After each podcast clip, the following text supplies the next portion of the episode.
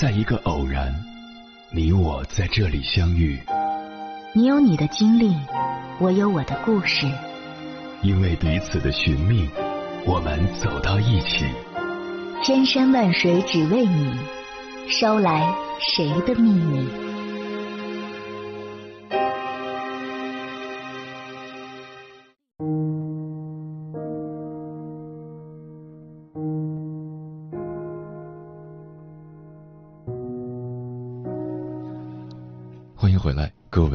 行者，这里是正在直播的中国交通广播心灵夜话栏目《千山万水只为你》，深夜不孤单，我是迎波，我要以黑夜为翅膀，带你在电波中自在飞翔。如果你一出生就被诊断为先天性脊柱裂疾病，医生告诉你，在未来的某一天，身体会毫无征兆的突然垮掉。你会不会就此沮丧的过一生？如果你去西北农村插队，每天食不果腹，干着体力活，住着没有暖气的窑洞，放眼望去是一眼看不到边的贫瘠土地，你会不会就此心灰意冷？如果你是一名跨栏健将，却在风华正茂的年纪里忽的残缺了双腿，从此只能与轮椅为伴，再也站不起来。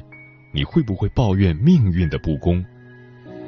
如果你终于接受现实，准备在轮椅上度过余生，又突然得了肾病，生命都变得岌岌可危，那时你又该如何自处？幸好你是个身体健全的人，幸好你没有经历这么多不幸，幸好即使你经历同样的悲惨命运。也已经有人走在前面，为你在混沌的泥沼中趟出了一条路。这个人就是史铁生。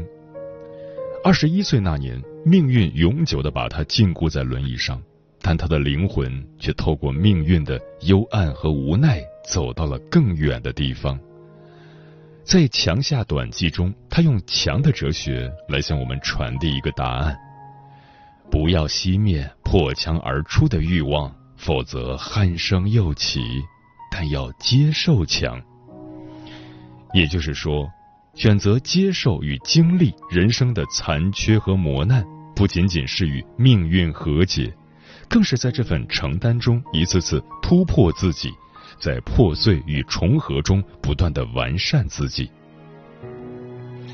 在病隙碎笔里，他又如此书写身体残疾给一个人带来的最大困苦。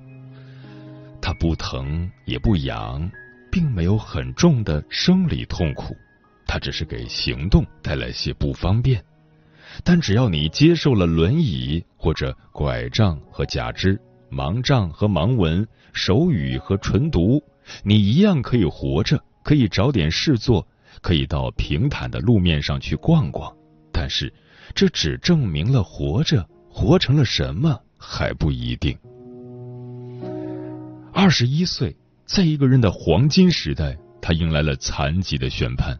对他来说，这个事件令人惊慌哭泣，又发生的如此普通，普通的就好像一觉醒来，看看天，天还是蓝的；看看地，地也并未塌陷。人还得活着。史铁生认为，残疾与写作之间存在着深切的关系。写作多是因为看见了人间的残缺，残疾人可谓是近水楼台。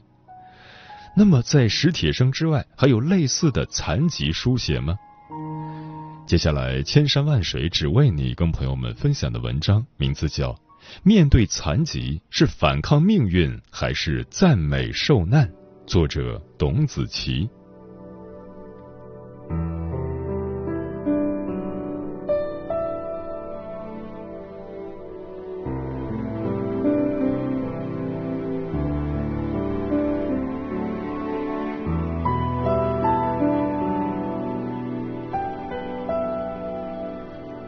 二零一八年。余秀华自传体小说《且在人间》刊登于三月的《收获》杂志上。这是一部以残疾女人之口呐喊残疾之痛的作品。其中讲述从痛苦的婚姻中逃脱，并为恋爱对象写出穿过大半个中国去睡你的情节，可以看作是女诗人成名前的艰难历程。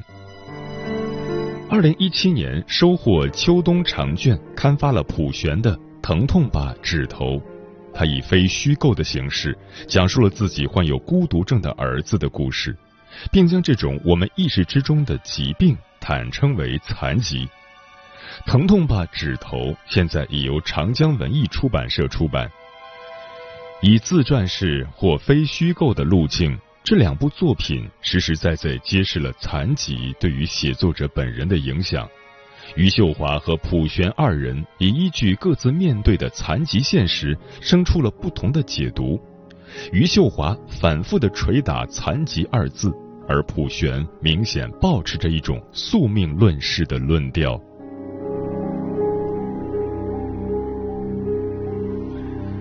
反抗，我为什么是残疾人？在《且在人间》里，残疾是余秀华整个书写的核心词汇。小说主人公周玉的残疾，首先体现为无法控制的摇晃的身体，走路时身体摇晃的厉害，随时要摔倒的样子。而这一点让她屡次受窘。新婚之夜，她的丈夫就夺门而出，为了不辜负父母的期望。周玉这个残疾的女人就吃力的在后面追着，她摔倒了两次，摔得裤子上都是泥巴。很显然，残疾既包括了具体的身体缺陷，比如身体摇晃、走路跌跤，也指向了她在两性及婚姻关系中更加低微的位置。父母为她找到的丈夫是无依无靠又没有正经工作的上门女婿。还有强奸犯的前科，但至少在生理外观方面属于正常人。而周玉的全部身份就是残疾女人，上门女婿对应残疾女儿，这样的婚配在父母眼中是足以满意的，对她来说则完全不能接受。丈夫在打工归家，想要与她同床之时，却被周玉以肮脏的理由拒绝。这激怒了丈夫，丈夫想，看来这个女人还不够了解自己的情况，表现的还不够顺从和谦卑。面对丈夫的羞辱和暴力，她的反抗十分激动而暴烈。我不是别的女人会逆来顺受，你再打我一次，我一定杀了你。她不能明白为什么。只凭有一张结婚证，就把一个陌生人理直气壮的甩在了他的床上。一个四肢健全的男人就这样用他的四肢健全，把一个女人压得无法透气。虽然文中多次提到残疾女人，但余秀华本人并不接受残疾女人这个现实，以及这个现实带给人们的心理预设。他不止一次在文中发问。身体的残疾不是我的错，我为什么要无端承受这样开始就有计谋而没有一点情谊的婚姻？这与史铁生在《病隙碎笔》里对于残疾的认识极其相似。在二十一岁那年迎来残疾，他庆幸自己当时就知道错误不在自己，没有理由，你没犯什么错误。谁也没犯什么错误，你用不着悔改，也用不上怨恨。让风给你说一声对不起吗？而且将来你还会知道，上帝也没有错误，从来没有。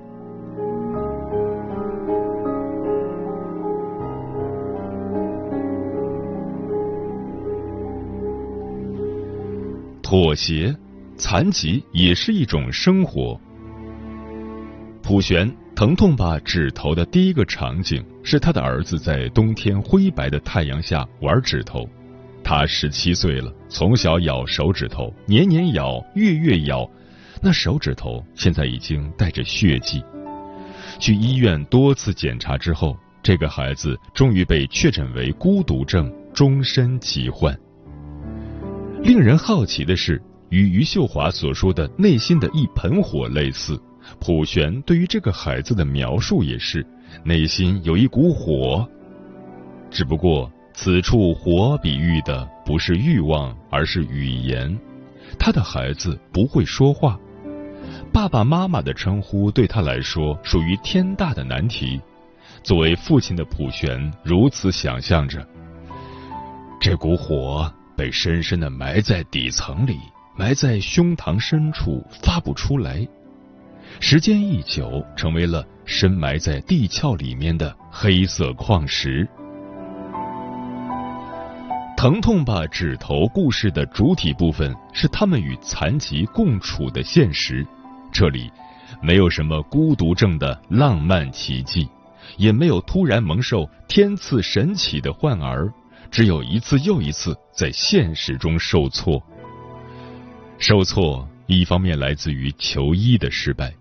普玄带着自己的孩子寻遍山区中医、针灸、神医，试过医院问诊、住家治疗，甚至试着调整风水或者组织法事，最终希望都一一落空了。另一方面，受挫还来自于家庭关系的失效。虽然锲而不舍地带着儿子看病，普玄并不讳言。自己已经与那时的妻子离婚，各自重组家庭，且又生下了健康的孩子，而在这两个新家中都没有儿子的位置。即使从法律上来说，孩子判给了他，普玄有职责监护孩子的成长，但是十几年来，我们甚至没有给他设一张床。家里面没有他的气息，没有他的书包，没有他的茶杯、牙刷、鞋子、衣服，没有他的任何印记。这个没有自理能力、一天到晚咬着手指头的儿子，一直生活在外面，和日渐老去的爷爷奶奶住在一起，或者在医生家里接受中医治疗。现实就在眼前。现任妻子不同意，他无法把孩子带回家里。由此，因为残疾，儿子在家庭关系中成为了一个隐形人。对此深感愧疚的普玄诉诸宿命论以求解脱，就像求医问药没有出路，土方法还留有一线生机一样，宿命论也是起到了与所谓土方法类似的心理慰藉的作用。亲妈管不了，爸爸管不了，后妈也管不了，每个人各有各的理由，却形成我儿子有家无可归的格局。这个格局让我明白了命运，明白了爱和家庭。条分缕析的时候，就是爱消失的时候；四处没有落点的时候，命运便飘散在空中。这话的意思是，既然爱和家庭是这样运转的，那么儿子无家可归就不能责怪任何人，只能说是遭逢厄运。在自己的母亲，也就是孩子奶奶的视角中，普玄将接受残疾化为了一种常见的对生活逆来顺受的态度。他写道：“他的母亲在十八岁时和一个残疾的跛子结婚了。”生的大儿子半聋半哑，终身未婚。先是丈夫，再是长子，现在轮到他孙子了。残疾也是一种生活，对他来说是一种熟悉的生活。只是比起丈夫和长子的残疾，孙子的残疾生活更为残酷罢了。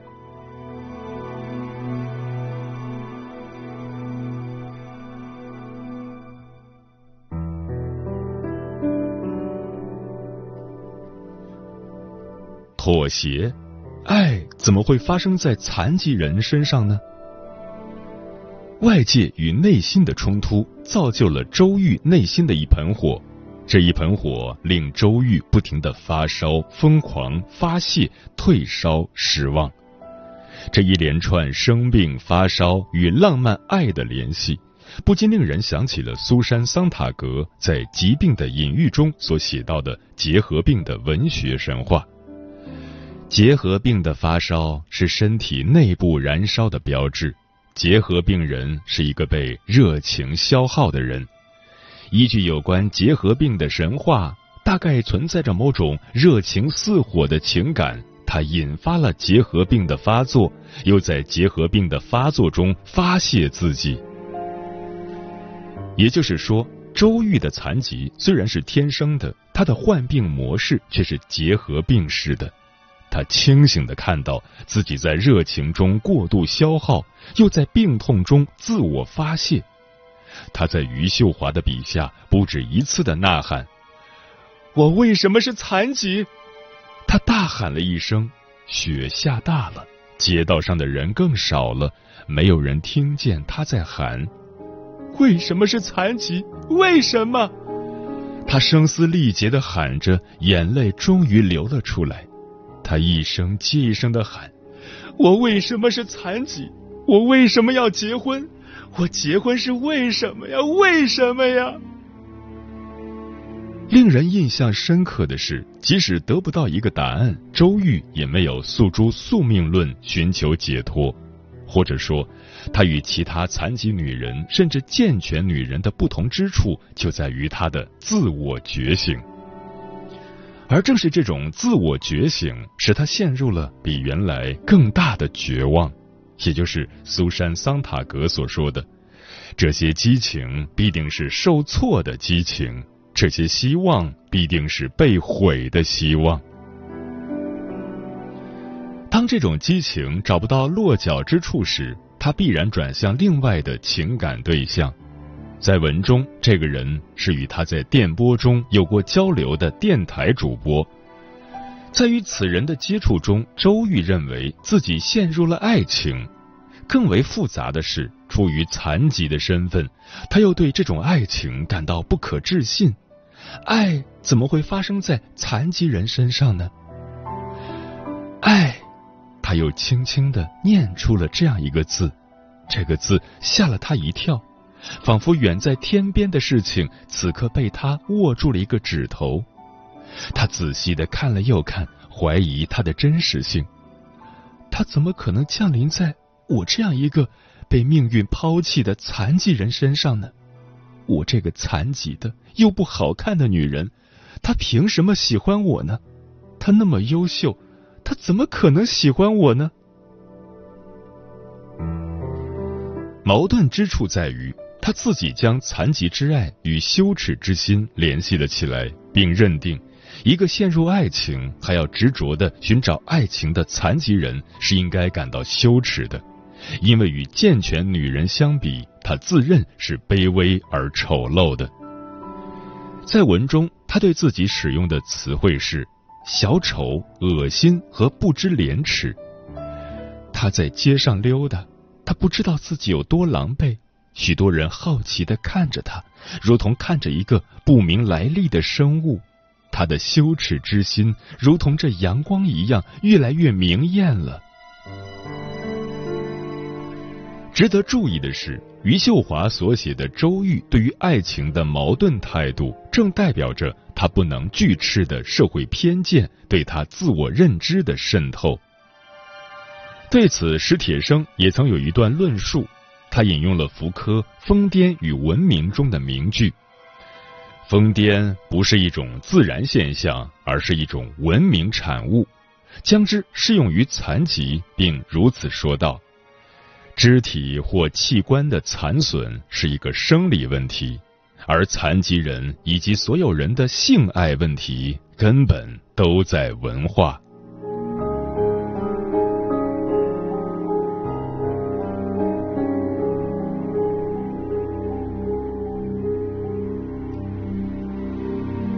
受难，孩子，你是一个英雄。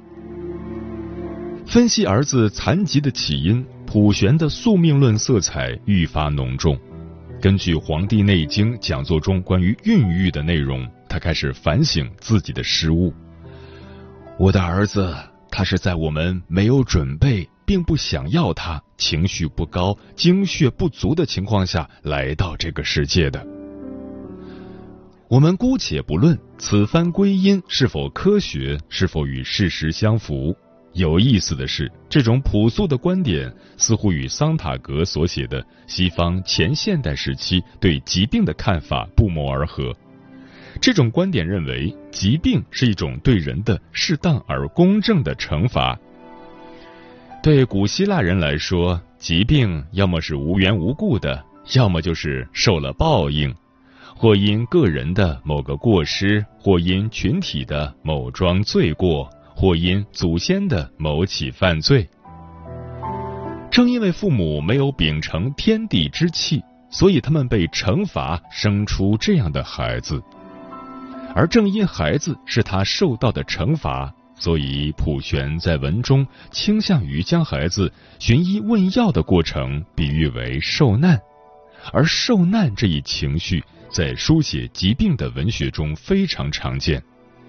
比如，在二零一七年出版的《生命的力量：一个麻风病人的纪实》一书中，作者林强就选择以赞美麻风病人坚强勤奋为基调。在接受采访时，他也着重表达了对残疾人自强不息的感叹。钱志昌只有一只手有手掌，两只脚都没有了脚掌，在这么贫穷的地方。他可以用嘴巴播种，二十年来收获了十八万斤玉米。像赞美麻风病人勤劳勇敢一样，普玄用许多感情满意，甚至有些夸张的排比句，感叹了儿子接受针灸治疗的过程。这么长的银针，谁见过呢？这么长的银针是扎人的吗？这么长的针。扎猪屁股还差不多，这是要扎谁？孩子，扎完了，坚持一下，明天就好了。明天你就会开口说话了。孩子，再坚持一下，一下一针，前面的都不算，最后一针最见效。啊，孩子，你是我见过的最勇敢的人，最牛的孩子，你是一个英雄。一个年纪最小的英雄，这又与之前所说的孩子无家可归的不幸命运之间形成了一种矛盾感，仿佛孩子因残疾而完成了一种使命，因受难的崇高而将不幸与不公冲淡了。此外，对于残疾的自述和来自他人视角的讲述也有着明显的不同。通过余秀华的自述，我们可以直接看出，他困于残疾身躯的一团火，即使这团火的表达偶有太过平铺，缺少节制之嫌。而在普玄的对于孤独症儿子的写作中，一团火似乎是从家长的立场被加诸孩子身上的，那是混合了后悔、愧疚、失落与质疑的心态。而并非出于孩子本身，读者只能看见他咬着自己的指头，除了受伤的手指头，没有什么可以为他表达出他自己的声音，而父亲对他英雄的称呼，于是便显得尤其勉强和无力了。世人爱你高光。爱你现实的漂亮，爱你干净琳琅，爱你无棱角的伪装，只我爱你疯狂，爱你庸庸碌碌太寻常，爱你灵魂复杂重量，爱你不快乐的沮丧，爱你像小孩一样，总想讨要。原谅，知你爱我是我和人间才得以团圆，人类的脆弱痛苦都报道看不见，爱将我过去赦免，逆天不伺候残缺，汹涌而来红尘万千我只想你缠绵。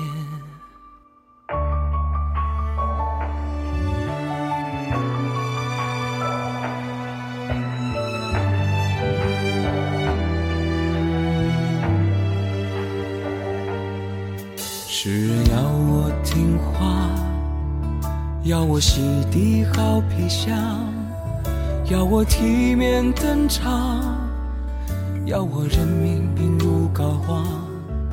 只你问我伤口，问我痛与爱与都滚烫，问我灵魂孤僻乖张，问我情与浊的过往，问我像神迹一样，心脏交给原谅。是你爱我是温柔月光才向我垂怜。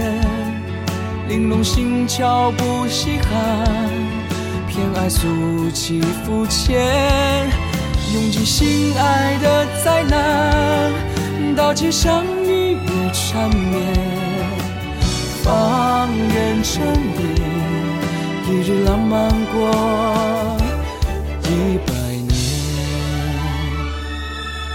全宇宙隐秘广播，只有你肯。